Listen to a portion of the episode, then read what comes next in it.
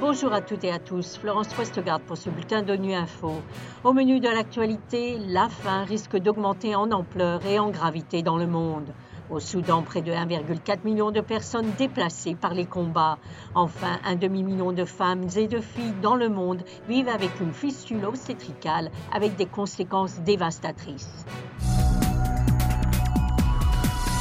L'insécurité alimentaire aiguë risque d'augmenter en ampleur et en gravité dans 22 pays du monde. C'est ce qu'indique un nouveau rapport de l'Organisation des Nations Unies pour l'alimentation et l'agriculture et le Programme alimentaire mondial. Il souligne notamment le risque d'un débordement de la crise soudanaise dans les pays voisins et l'impact du phénomène météorologique El Niño dans les pays vulnérables du monde entier. Jérôme Bernard nous en dit plus. Le rapport des Nations Unies recense 18 points chauds dans le monde où les populations sont durement affectées par la faim. L'Afghanistan, le Nigeria, la Somalie, le Soudan du Sud et le Yémen restent au niveau d'alerte le plus élevé. Quatre autres pays les rejoignent Haïti, le Burkina Faso, le Mali et le Soudan. Cela est dû aux sévères restrictions de mouvement des personnes et des biens au Burkina Faso, en Haïti et au Mali, et au récent déclenchement du conflit au Soudan.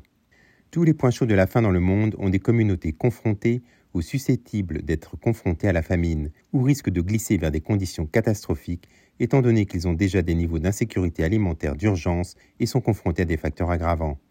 Ces points chauds nécessitent l'attention la plus urgente. Pour éviter une nouvelle détérioration de la faim et de la malnutrition aiguë, le rapport fournit des recommandations concrètes spécifiques à chaque pays pour sauver des vies, prévenir la famine et protéger les moyens de subsistance. Mais le rapport note à quel point l'accès humanitaire est limité par l'insécurité, les barrières bureaucratiques et les restrictions de mouvement. Il souligne également l'importance de renforcer l'action anticipative dans l'aide humanitaire et l'aide au développement, en veillant à ce que les aléas prévisibles ne se transforment pas en véritable catastrophe humanitaire. La crise au Soudan s'aggrave. Selon les derniers chiffres, 1,4 million de personnes ont désormais été déplacées par le conflit, dont 1 million à l'intérieur du pays. Les enfants sont parmi les plus durement touchés. L'UNICEF a sonné l'alarme ce matin depuis Genève par la voix de son porte-parole, James Elder. En raison du conflit, du chaos et de la négligence, les enfants du Soudan sont plus nombreux que jamais à avoir besoin d'une aide vitale. 13,6 millions d'enfants ont besoin d'une aide urgente, ce qui est stupéfiant et donne à réfléchir. C'est plus que la population totale de la Suède, du Rwanda ou du Portugal. Tous des enfants. Et leur nombre ne cesse d'augmenter. Alors que le Soudan s'enfonce dans l'ombre, la vie des enfants se rapproche de plus en plus de l'abîme. Alors que les hôpitaux sont pillés, que les écoles sont bombardées et qu'une usine de produits nutritionnels est en flammes, l'espoir se transforme en cendres. Selon les rapports que l'UNICEF a reçus, des centaines de filles et de garçons ont été tués et bien que nous ne soyons pas en mesure de confirmer les estimations en raison de l'intensité de la violence, ces rapports indiquent que des milliers d'autres ont été tués. Nous avons également des informations selon lesquelles des milliers ont été mutilés. La fistule obstétricale est l'une des lésions les plus graves et les plus dangereuses susceptibles de survenir lors d'un accouchement.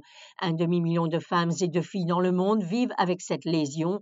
Les femmes qui en souffrent sont souvent condamnées à la dépression, à l'isolement social et à une pauvreté accrue.